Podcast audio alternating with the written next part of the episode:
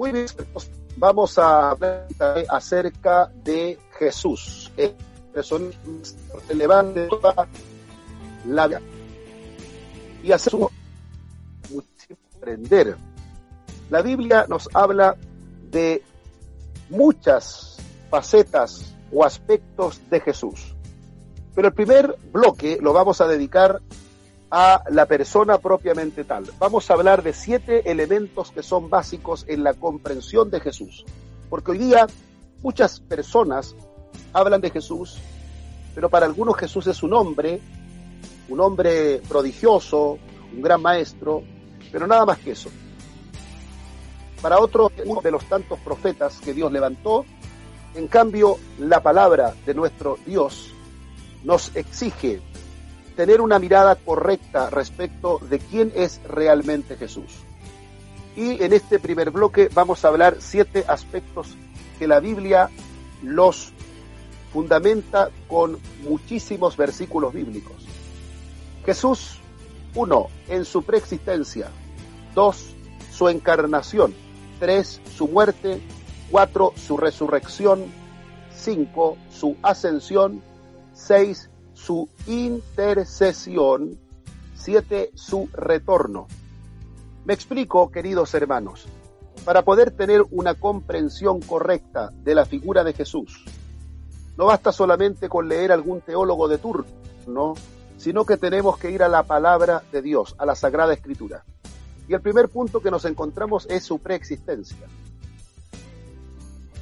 Y esto indica antes de que se crearan los cielos y la tierra, antes que todo viniera a la existencia, Él ya existía.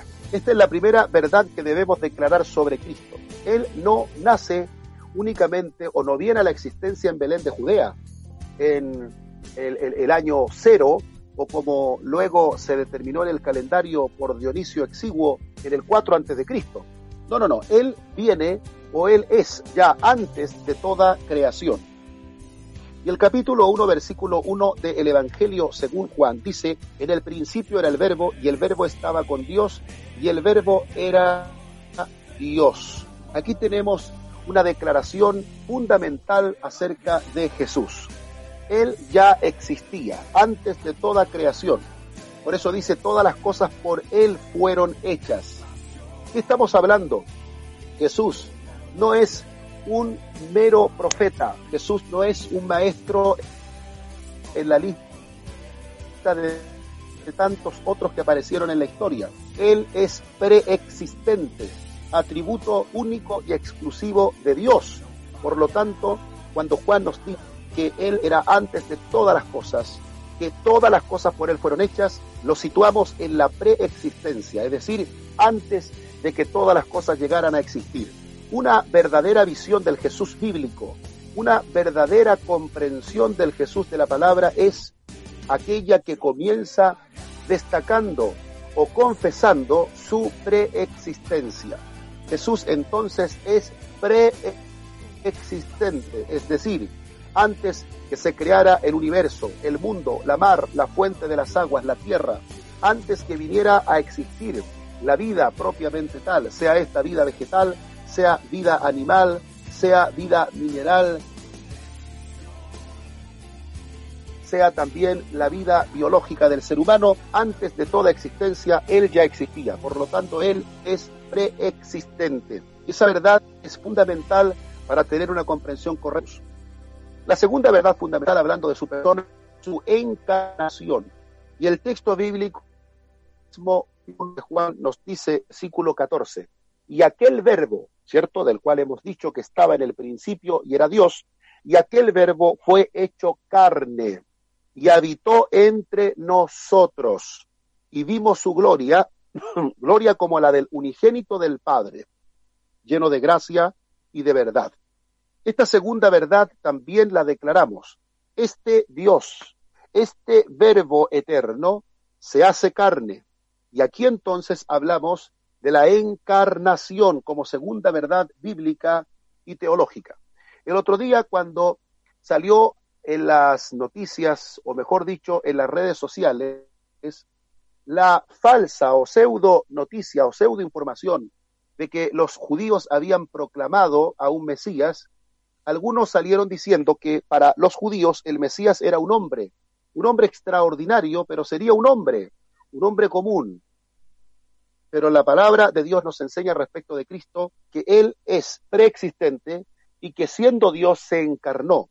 Esta misma verdad estaba siendo fuertemente discutida y también contrariada por algunas sectas del siglo I, es defendida fuertemente por el apóstol Pablo en su primera carta dirigida a su discípulo en la fe Timoteo. Capítulo 3, versículo 16 de la primera carta pastoral de Pablo a Timoteo dice, e indiscutiblemente grande es el misterio de la piedad. Dios fue manifestado en carne. Ahí tenemos nuevamente mención a su encarnación.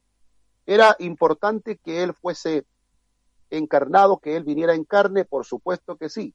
El capítulo 2, versículo 14 al 17 de Hebreos nos señala todas las razones de la encarnación que la vamos a ver en el segundo bloque. La tercera verdad que nos señalan las escrituras es la muerte de nuestro Señor Jesucristo. Y la muerte de Jesús es una muerte especial, una muerte distinta a la de cualquier otro mártir, distinta a la muerte de Moisés, distinta a la muerte de Isaías, que murió aserrado, distinta a la muerte de Zacarías, que murió lapidado, distinta a la muerte de Juan Bautista, decapitado, es una muerte absolutamente diferente porque la muerte de Jesús tiene un valor expiatorio y al mismo tiempo redentor. Esta es la tercera verdad que afirmamos de Cristo. Capítulo 15 de Primera de Corintios dice así: Primeramente os he señalado, os he enseñado lo que asimismo recibí, que Cristo murió por nuestros pecados conforme a las Escrituras. Aquí tenemos la razón fundamental de la muerte de Cristo. No fue una muerte simplemente ejemplar, como quien diría un ejemplo de obediencia. No fue una muerte de mártir única y exclusivamente. Fue una muerte para el perdón de los pecados. Es decir, de la misma forma como antiguamente morían las víctimas inocentes, los animalitos, cuando eran llevados al templo, y en el altar del holocausto se, que, eh, digamos, se realizaba ese sacrificio, se les quemaba posteriormente, y esa muerte de esos animalitos estaba de alguna forma sustituyendo a los pecadores. De la misma manera, nuestro Señor Jesucristo murió por nuestros pecados. La muerte de Jesús tuvo un valor, un valor tremendo porque gracias a esa muerte el Señor pudo redimir, es decir, rescatar y comprar a sus hijos. Ese precio pagado también fue para nuestro rescate y bendición. Esta es la tercera verdad de Jesús. Primero, su preexistencia. Segundo, su encarnación. Tercero, su muerte redentora, su muerte expiatoria, su muerte redencional. En cuarto lugar, tenemos su resurrección, que para muchos podría resultar una quimera, una leyenda, algo simplemente inventado por los apóstoles. No nos olvidemos que Reimarus, por ejemplo, eh, entre otros, o Adolfo von Harnack, también entre otros, postularon la idea de que los discípulos fueron los que robaron el cuerpo del Señor, pero esto está claramente refutado por la Sagrada Escritura.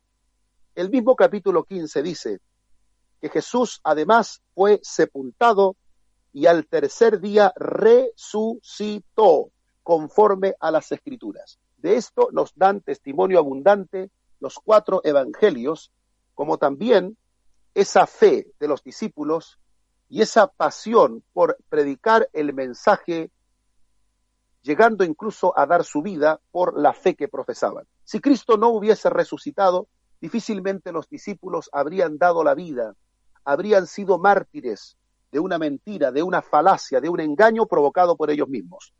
Jesucristo resucitó y gracias a esa resurrección entonces también nosotros podemos confesar que Él ha vencido la muerte, que su vida intachable, impecable, fue tan, fue de tal grado que era imposible que la muerte pudiese retenerlo. Además, Pablo es categórico en el capítulo 15 de Primera de Corintios, donde in extenso se narra la importancia de la resurrección como doctrina fundamental de la fe cristiana. De tal forma que si no hubiese resurrección, incluso nuestra fe sería en vano, nuestra predicación sería prácticamente vana y nosotros, claro, los que predicamos a un Cristo resucitado, seríamos dignos de conmiseración, es decir, de que nos tuviesen lástima.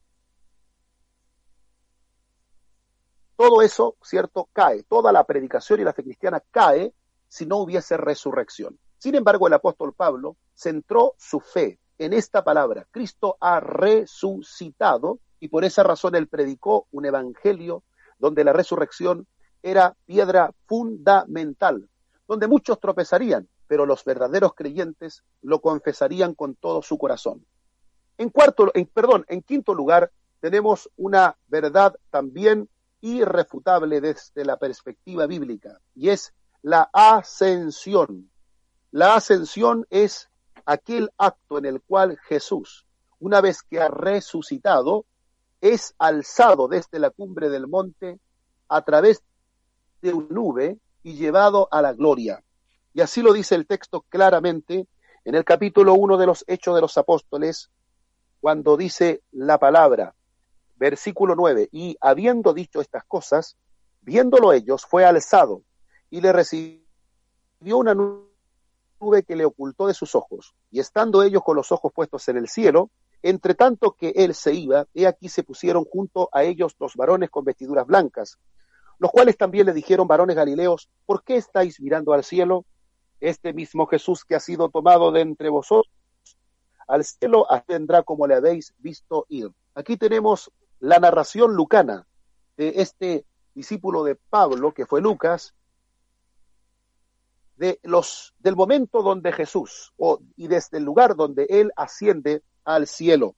Esta es una verdad también categórica e irrefutable acerca de Jesús. Si usted quiere tener una visión correcta, una eh, doctrina sana, correcta, bíblica acerca de Jesús, tiene que confesar con las sagradas escrituras estas cinco grandes verdades. La primera es la preexistencia, la segunda su encarnación, la tercera su muerte, la cuarta su resurrección, la quinta su ascensión y la sexta su intercesión, como vamos a ver ahora. ¿Qué significa intercesión? El ascendido ha ascendido a los cielos para interceder. Así está escrito en la palabra del Señor, para interceder. ¿Por quiénes? Por nosotros, Evidentemente que sí. La Biblia dice en el capítulo 1, versículo 5 al 10. El texto dice de la siguiente forma. Primera de Juan. Este es el mensaje que hemos oído de él y os anunciamos. Dios es luz y no hay ninguna tinieblas en él. Si decimos que tenemos comunión con él y andamos en tinieblas, mentimos y no practicamos la verdad. Pero si andamos en luz, como él está en luz, tenemos comunión unos con otros y la sangre de Jesucristo, su Hijo, nos limpia de todo pecado. Si decimos que no tenemos pecado, nos engañamos a nosotros mismos y la verdad no está en nosotros. Si confesamos nuestros pecados, Él es fiel y justo para perdonar nuestros pecados y limpiarnos de toda maldad. Si decimos que no tenemos pecado, le hacemos a Él mentiroso y su palabra no está en nosotros. Hijitos, estas cosas os escribo para que no pequéis. Y si alguno hubiere pecado, abogado, escuche bien esa palabra, abogado tenemos para con el Padre a Jesucristo el justo. Y Él es la propiciación por nuestros pecados, y no solamente por los nuestros, sino también por los de todo el mundo. Aquí tenemos la idea de que Jesús se ha convertido en un abogado. Y Él intercede como tal, porque ese es el ministerio de un abogado generar una intercesión a través de una defensa concreta. ¿Y cuál es el argumento de esa defensa? El argumento de esa defensa es que Él ha derramado su vida por nosotros, ha pagado un precio por nosotros, de tal manera que nuestra justificación es un verdadero documento legal que no depende de nosotros, sino depende de Él. Él nos ha justificado y en virtud de dicho sacrificio ejerce una labor intercesora, mediadora, para que todos nosotros podamos también recibir la bendición y los beneficios de esa intercesión. Y bueno, la verdad última, de la cual también tenemos que estar claramente persuadidos, es acerca del retorno de Cristo. Y me refiero por retorno a su venida. Capítulo 1 del libro de Apocalipsis dice así desde el capítulo, capítulo 1, desde el versículo 7. Dice así la palabra de nuestro Dios. He aquí que viene con las nubes y todo ojo le verá. Repito, he aquí que viene con las nubes y todo ojo le verá. Y los que le traspasaron y todos los linajes de la tierra harán lamentación por él. Sí, amén. Yo soy el alfa y la omega, el principio y el fin, dice el Señor, el que es y que era y que ha de venir, el Todopoderoso. Repito esta última expresión, y el que ha de venir, el Todopoderoso. También lo dijeron los ángeles cuando Jesús ascendió, así como le habéis visto ir, a sí mismo vendrá. Estas verdades son irrefutables, son verdades centrales del cristianismo bíblico e histórico. Me refiero a que Jesús ha sido declarado Dios, preexistente, ha sido encarnado, ha muerto por nuestros pecados conforme a las escrituras, ha resucitado al tercer día, ha ascendido al cielo, capítulo 1 de Hechos, intercede por nosotros y al mismo tiempo es un Señor que viene otra vez. Siete verdades irrefutables que un verdadero creyente tiene que confesar, predicar, enseñar acerca de nuestro Señor Jesucristo. Nosotros no podemos predicar al Jesús que se nos ocurra o al que una teología o filosofía de turno nos quiera mostrar. Eh, hay muchas imágenes de Jesús totalmente distorsionadas.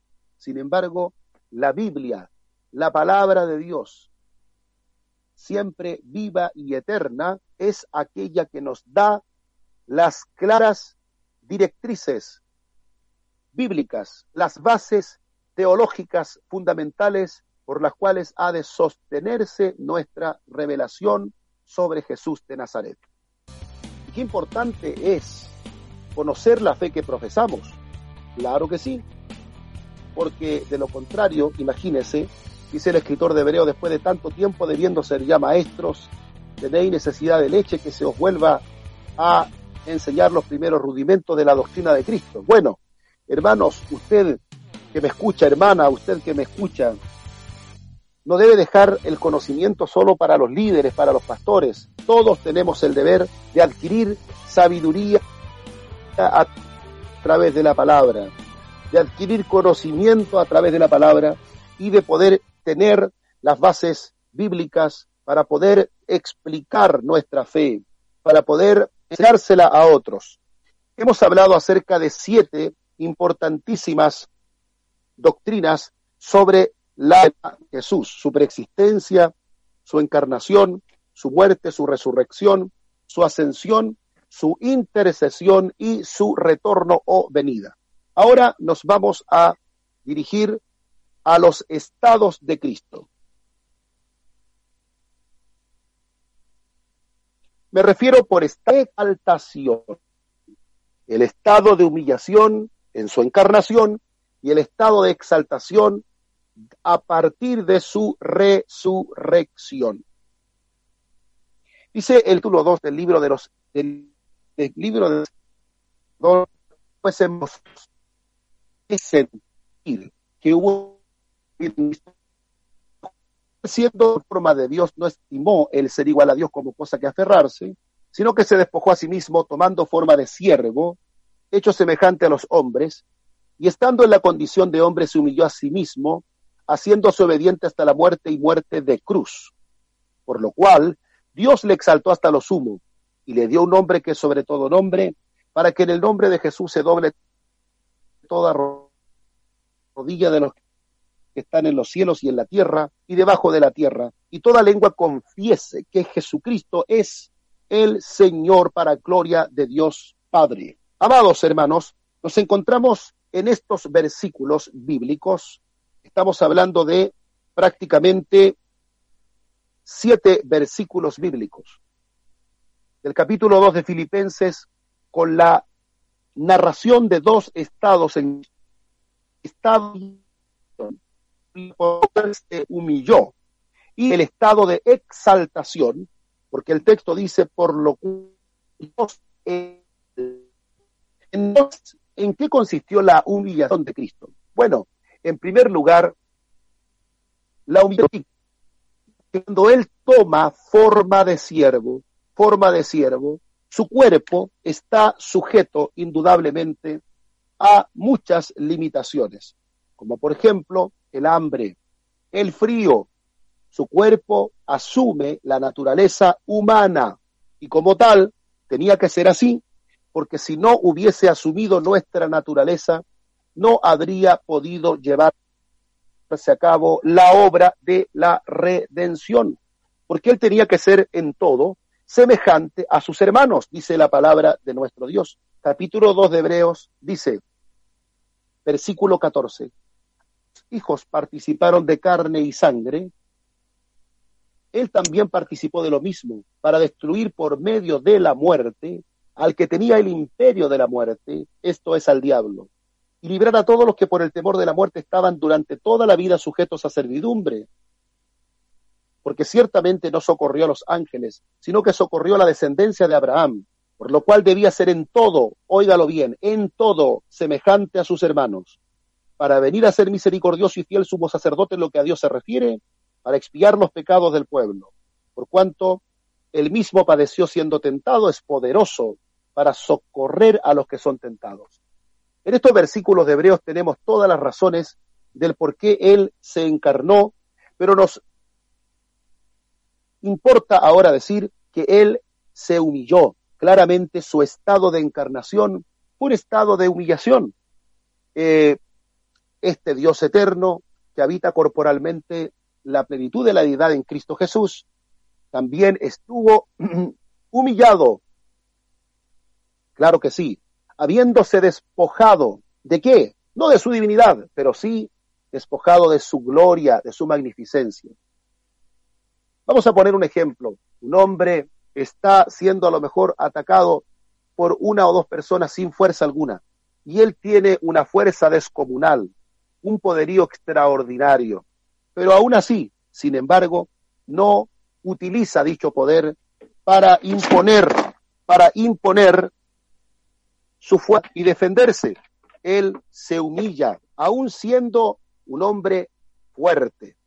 De la misma forma, nuestro Señor Dios Todopoderoso, siendo hombre indudablemente también, Él asume esta humillación, este anonadamiento, esta kenosis, dirá la, la traducción griega, este vaciamiento, de tal manera que, a pesar de ser Dios, no estimó el ser igual a Dios como cosa que aferrarse, Exacto. Él podría haberse aferrado a su condición de Dios en los momentos cuando lo eh, golpeaban y sin embargo él simplemente recibió como un cordero manso todo aquel sufrimiento. Amados hermanos, pero la humillación no fue solamente eso, sino también la humillación implicó la muerte de cruz o la muerte por crucifixión. Y de todas las muertes que eran eh, llevadas a cabo en la ejecución romana, esta está considerada por varios historiadores como la muerte más denigrante, humillante, como el suplicio más vergonzoso, de tal forma que el texto lo ratifica al poner énfasis en el tipo de muerte ponga atención, haciéndose obediente hasta la muerte y muerte de cruz, añade. ¿Qué quiere decir esto? Esta añadidura no es una añadidura simplemente circunstancial, es intencional. Pablo, con toda intención, es el que está sugiriendo que esta es una muerte distinta, una muerte vergonzosa, ignominiosa, degradante, una muerte que ha traído vergüenza sobre el crucificado. Y por esa razón hablamos de su humillación. Pero luego de la humillación viene la exaltación. Y es aquí donde el versículo 9 tiene su fuerza, su fuerza motriz para decirnos que Dios también le exaltó hasta lo sumo. Y esta exaltación comienza en su resurrección. Claramente, su resurrección es un claro indicio, incuestionable acto de exaltación. No es posible, no es posible una resurrección que no comporte exaltación para el que es resucitado. Jesús resucita y con ello su exaltación comienza a abrirse paso. Además, es entronizado a los cielos, recibido en gloria, y se le da un nombre, más bien, se añade a ese nombre que ya tenía desde su nacimiento, esa autoridad y poder, para que en ese nombre se doble toda rodilla. La exaltación es resurrección, entronización a los cielos, donación de un nombre que es sobre todo nombre, tener todo bajo dominio, bajo su dominio y potestad, y por supuesto, llegar un día, venir un día, para que toda lengua le confiese como Señor, para gloria de Dios Padre. Entonces tenemos humillación y exaltación. Algo que por supuesto nos da a nosotros también una lección muy grande porque el que se humilla Dios lo, Dios lo ensalza, pero el que se ensalza Dios lo humilla. Si queremos realmente una corona de gloria, tenemos que aprender de la corona de espinas. Jesús se humilló y fue exaltado. Pero si nosotros nos autoexaltamos, brindándole idolatría a nuestro propio ego, no tenga ninguna duda que en algún momento seremos humillados. Lo fue Nabucodonosor, este rey pagano. Y en realidad la gran mayoría de los reyes paganos, siendo hombres, quisieron hacerse Dios. Pero Jesús, siendo Dios, se hizo hombre, al revés. Nos mostró que el camino a la gloria es el camino de la humildad. Y como tal, él, pudiendo haber nacido en un palacio de cuna de oro, vino a nacer en un humilde establo en Belén de Judea. Y esto ya es una verdadera, eh, podríamos decir, una verdad, un verdadero golpe a la cátedra contra toda avaricia, contra todo poderío humano que pretende erigirse al margen del gran poder de nuestro Dios. Por esa razón, queridos hermanos y hermanas, estamos frente a una gran lección de vida. La humillación y la exaltación de Cristo nos indica el camino que deberemos, debemos también nosotros aprender a seguir. Si te han humillado, encarga la causa a Dios, encomiéndala a Dios. No actúes por tu propia fuerza, porque nuestra fuerza a veces desmedida genera más problemas. Lo que tenemos que hacer es encomendar la causa al Todopoderoso, al mejor de los jueces, y aquel que exalta al humilde también te exaltará cuando fuere debido tiempo. Muy bien, amados hermanos y hermanas, estamos en este estudio sobre la persona de Jesucristo. Y mire que hemos hablado cosas importantísimas. Hemos hablado de siete aspectos básicos que debemos tener claro para hablar de Jesús. Su preexistencia, su encarnación, su muerte, su resurrección, su ascensión, su intercesión y su venida o retorno. También hablamos de los dos estados de Cristo, el estado de humillación y el estado de exaltación. Y para finalizar en nuestro tercer bloque, después de esta preciosa alabanza, oiga hermano Patricio, qué preciosa alabanza la que nos cantaba Nelson Ned y luego Osvaldo Cuadro. ¿Qué le parece, hermano Patricio, acerca de Jesús? Sí, hermoso. Hermoso, hermosos temas que hablan mucho de Jesús. Respóndame algo, hermano Patricio. Sí, le estoy respondiendo, sí, le estoy respondiendo. Lo que pasa es que tenía, tenía muteado su micrófono, pero yo estaba, estaba comentando allí. Que hermosas alabanzas, hermosos temas de, de Nelson Net. eh, cuando yo hablo de Jesús, de Osvaldo Cuadro era la que estábamos escuchando, y la anterior, en el nombre de Jesucristo hay poder. Hermosos temas que hablan mucho de la, de la divinidad de Cristo. Oiga, y qué lindo, fíjese, bueno, yo tengo que conversar un poco con usted porque hoy día no tengo con, con tertulios para dialogar, así que, y como a mí me gusta dialogar, entonces lo tengo a usted en esta noche. Eh, Nelson Ned eh, realmente dejó un legado de preciosas alabanzas, creo que murió hace algún tiempo atrás, este pequeño gigante que empezó, igual que Osvaldo Cuadro, ¿ah? tenían una carrera muy parecida, eh, cantando en el mundo, cantando eh, en, los programas de, Don Francisco, eh, Noche de Gigantes. Y bueno, luego terminaron cantándole al Señor. Osvaldo Cuadros todavía está vivo, gracias a Dios vive en Santiago. No sabemos cómo le ha ido con el tema del COVID, pero gracias a Dios que todavía sigue cantando. Y hemos tenido la bendición de tenerlo también en nuestra iglesia, en nuestras conferencias, en, en, algunas ocasiones. Y bueno, eh, qué lindo habría sido haber tenido también a Nelson Ned con nosotros, ¿por qué no? Soñar un poquito más a lo grande. Así es, aunque era pequeño, pero, pero pequeño gigante en la música era Nelson Ned. Y sabe que el otro día comentábamos en, en, em, en, el programa del Rincón con, con la hermana Marina el tema, el tema que canta Nelson Ned acerca de la confesión que hace él de su conversión a Cristo. O sea, la, tengo, eh, la pusimos en, la tengo aquí en la parrilla también, porque después se la voy a, reproducir a los hermanos para que la escuchen nuevamente. Es un tema muy hermoso que habla acerca de, la, de su confesión cuando él, cómo se sentía él después de haber conocido a Cristo, o sea, en su vida, en su vida pasada, donde él lo tenía todo, tenía fama, pero él se define como que como él, como era como como como un don nadie, era como eh, era un prepotente que hacía sufrir a su familia, que hacía sufrir a su... Eh, un, hermoso tema que lo escuchamos y da para mucho para comentarlo, porque habla de su realidad, de su vida pasada y de, su nueva vida en Cristo después. Qué bueno. Eh, sí, bueno, el rincón de los recuerdos ha traído no solo recuerdos, sino también gran bendición a todos nuestros hermanos. Pero no estamos en el rincón de los recuerdos en este momento. No, no, no. estamos en apología cristiana. Estaba haciendo mención a una conversación programa para la de, claro.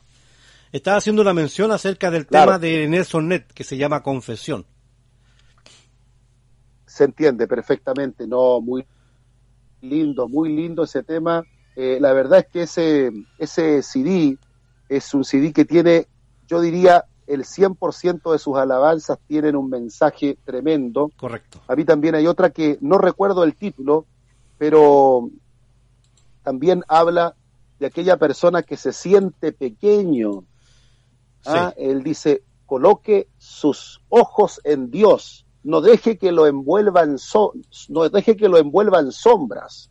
Es un tema precioso. Yo le voy a pedir si lo puede lo puede encontrar también por ahí, hermano Patricio, está en el mismo CD.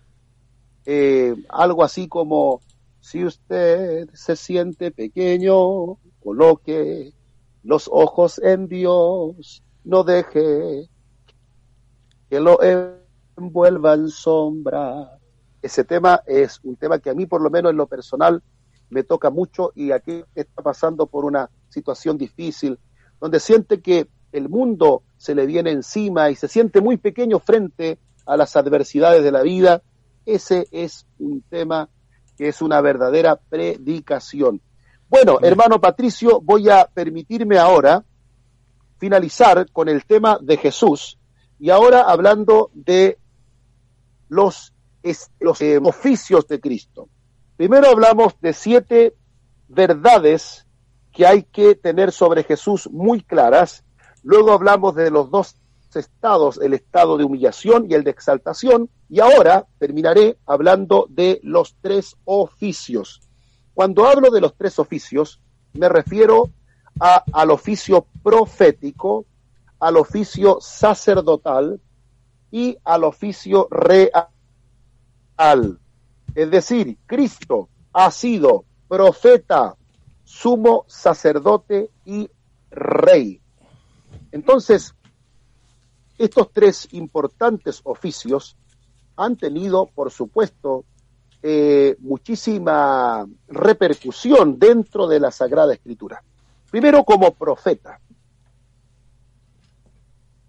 ¿Qué es lo que era un profeta? Un profeta era un vocero de Dios, un hombre que eh, pregonaba la verdad de Dios. En algunas ocasiones el profeta confrontaba el pecado, en otras confrontaba las injusticias sociales, en otras confrontaba el pecado de la realeza, en otras confrontaba la falsa o superficial espiritualidad de la nación.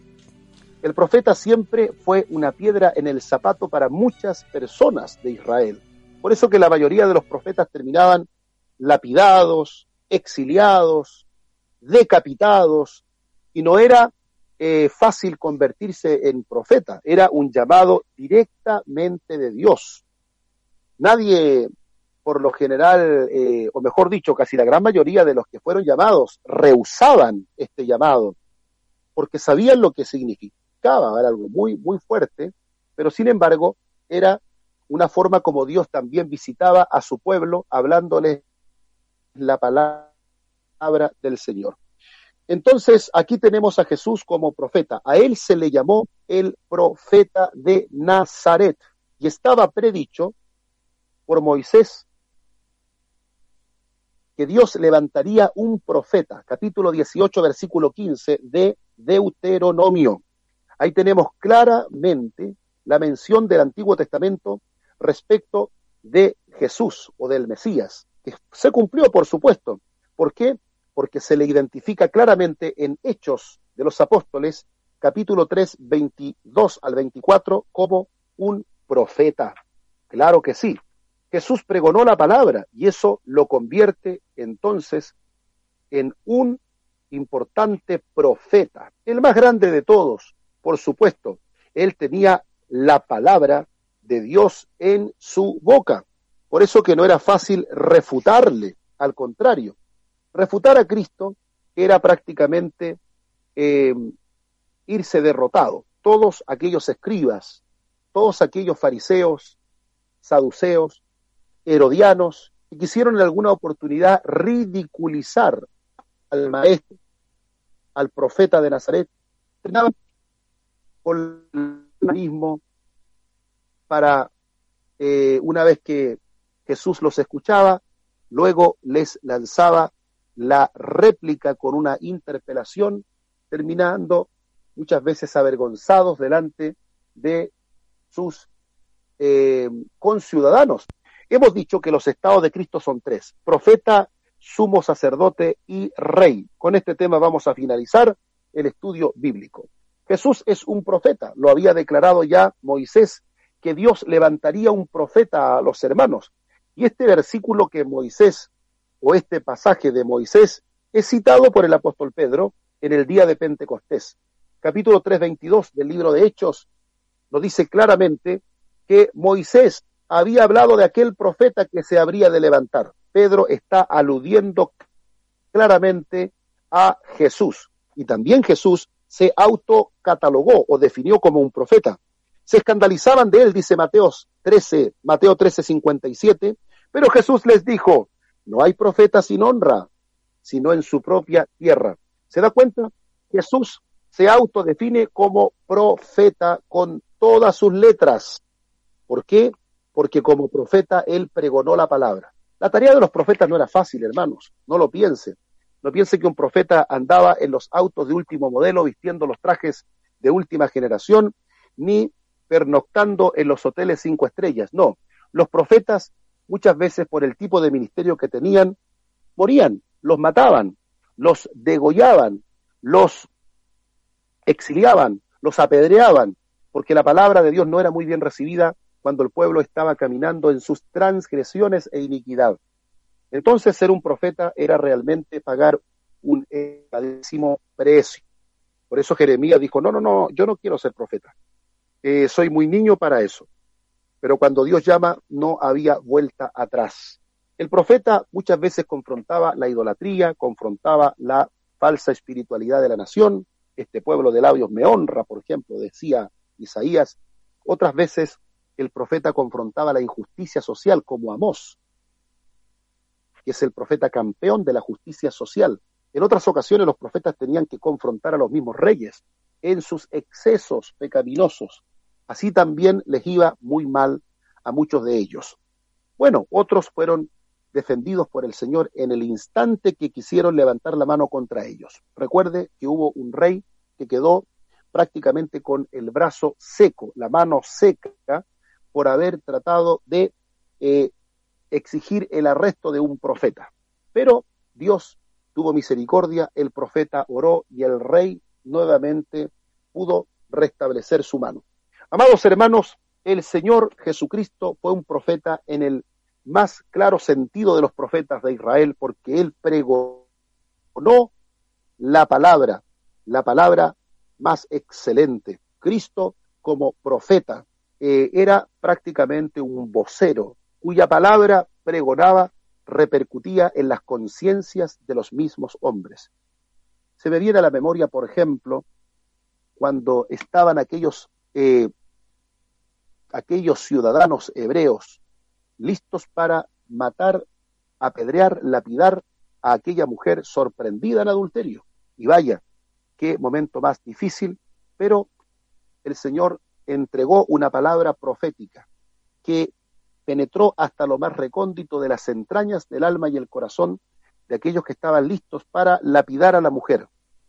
El que de vosotros esté libre de pecado, sea el primero en lanzar la piedra. Claramente Jesús allí entregó una palabra que profundizó el corazón, como un verdadero profeta de Yahvé. Y esto lo enseña claramente la Biblia. Jesús fue un profeta cuya palabra repercutió en el corazón de los hombres.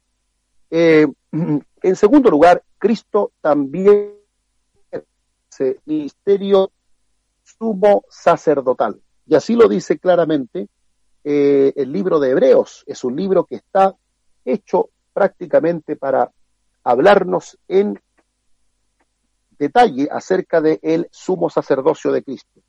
Claro que sí. ¿Por qué? Porque resulta que Jesús, una vez ascendido al cielo, intercede por nosotros. Él tuvo que entrar al lugar santísimo en los cielos para obtener eterna redención. Y es llamado también nuestro sumo sacerdote en muchas ocasiones por el escritor de Hebreos. El sumo sacerdote en la antigüedad ejercía un ministerio de intermediación, un ministerio en el cual él, representando al pueblo ante Dios y también a Dios ante el pueblo, presentaba ofrendas y sacrificios por los pecados del pueblo. Intercedía, oraba a favor del pueblo, intercedía con los sacrificios. Jesús prácticamente hace lo mismo, pero no llevando sacrificios de animales, ante el santuario celestial, sino por los méritos de su propio sacrificio. Entonces, como sumo sacerdote, ejerce esa función. Cristo no provenía de la tribu de Leví ni de la casa sacerdotal de Aarón. Por lo tanto, él no es un sumo sacerdote dentro de esa línea genealógica. Jesús era de la tribu de Judá, de la cual sin embargo, hubo un antigüedad en sí dos grandes oficios, el sumo sacerdocio y la realeza. Me refiero a Melquisedec. Y por lo tanto Jesucristo se ha levantado dentro de esa orden, de la orden de Melquisedec, y su sacerdocio permanece para siempre. Finalmente, y con esto vamos a concluir nuestro estudio de hoy, Jesús es considerado por la palabra el rey. Bueno, así quedó escrito. Recuerden ustedes, cuando Jesús murió, fue puesto sobre la cabeza de Jesús, allá en la cruz, aquel rótulo que decía Jesús Nazareno, rey de los judíos. Y aunque ese letrero haya sido escrito por orden de Poncio Pilato para burlarse eh, de los judíos, sin embargo, él estaba diciendo prácticamente toda la verdad. El concepto de rey, por supuesto, incluía amplias prerrogativas. Un rey en Israel tenía poderes legislativos, ejecutivos, judiciales, económicos y también militares. El concepto de Cristo como rey puede contemplarse alrededor de aquellas palabras que lo anunciaban, prometido, un rey prometido, predicho, propuesto, rechazado, y también un rey que se ha realizado. Él es rey. Amados hermanos, el pacto misericordioso que Dios hizo con David prometía que se daría el derecho de reinar siempre. Siempre se levantaría un rey de la dinastía davídica. Y tenemos el caso de Jesús, que él proviene de la casa de David. Por eso nace en Belén de Judea también, que era la ciudad de David. Por lo tanto, queridos hermanos y hermanas, el profeta Isaías nos dejó clara evidencia en su escrito profético, que fue redactado 700 años antes de Cristo, hablándonos de Jesús, nos dice, porque un niño nos es nacido, hijo nos es dado, y el principado sobre su hombro, y se llamará su nombre admirable, consejero, Dios fuerte, Padre eterno, príncipe de paz. Ponga atención a lo que viene. Lo dilatado de su imperio y la paz no tendrán límite sobre el trono de David y sobre su reino, disponiéndolo y confirmándolo en juicio y en justicia desde ahora y para siempre. ¿Quién lo hará esto? El celo de Jehová. El celo de Jehová de los ejércitos hará esto. Por lo tanto, mis amados hermanos, Jesús es rey él tiene todo bajo su control, todo bajo su dominio. Bueno, fue un rey rechazado, por supuesto. A lo suyo vino y los suyos no le recibieron. Pero usted sabe que así estaba contemplado. Y era necesario que así sucediera, porque tenía que morir conforme a las escrituras, pero también resucitar al tercer día. Mis amados hermanos, quiero finalizar con aquellas palabras que son emblemáticas del apóstol Pablo, dirigidas claramente a su discípulo en la fe, Timoteo, en el cual nos habla de este Rey Todopoderoso, nos habla de esta realeza. Claramente, nuestro Señor Jesús es Rey coronado, Rey bendito. Nos habla de esta manera. Al único que tiene inmortalidad, que habita en luz inaccesible, a quien ninguno de los hombres ha visto ni puede ver, al cual sea la gloria, el imperio, sempiterno. Amén. La cual a su tiempo mostrará el bienaventurado y solo soberano, Rey de reyes y Señor de señores ¿Qué duda cabe, hermanos? ¿Tiene usted alguna duda respecto de la realeza de Jesús? Él es rey y como tal gobierna sobre todo y en todos. Tiene poder para sanar, para liberar, para bendecir, para restaurar, para crear. Tiene poder sobre toda hueste, principado y potestad. Tiene poder sobre todo trono y dominio en este mundo y en el venidero. Por lo tanto, a Él, al único y sabio Dios nuestro Salvador, a Él sea la gloria, el imperio, por los siglos de los siglos. Amén. Vamos a orar y con esto finalizamos. Padre, en el nombre de Jesús, te agradezco la bendición que me has dado de poder hablar de Cristo en esta hora, porque el Espíritu Santo ha venido a testificarnos acerca de Cristo y hemos hablado por obra y gracia del Espíritu Santo. Gracias por mostrarnos esta grandeza de Cristo, su preexistencia, su encarnación, su muerte, su resurrección, su ascensión, su intercesión, su venida, su humillación, su exaltación, su oficio profético, sumo sacerdotal y finalizamos con su oficio real. A Él le pedimos que bendiga y proteja nuestras vidas, y muy en especial a los niños que claramente están también siendo afectados producto de esta pandemia. Te damos gracias, Señor, por lo que hemos podido aprender y bajo ese Jesús glorioso nos cobijamos para recibir de Él su protección y cuidado. En el nombre que es sobre todo nombre, en el nombre de Jesús.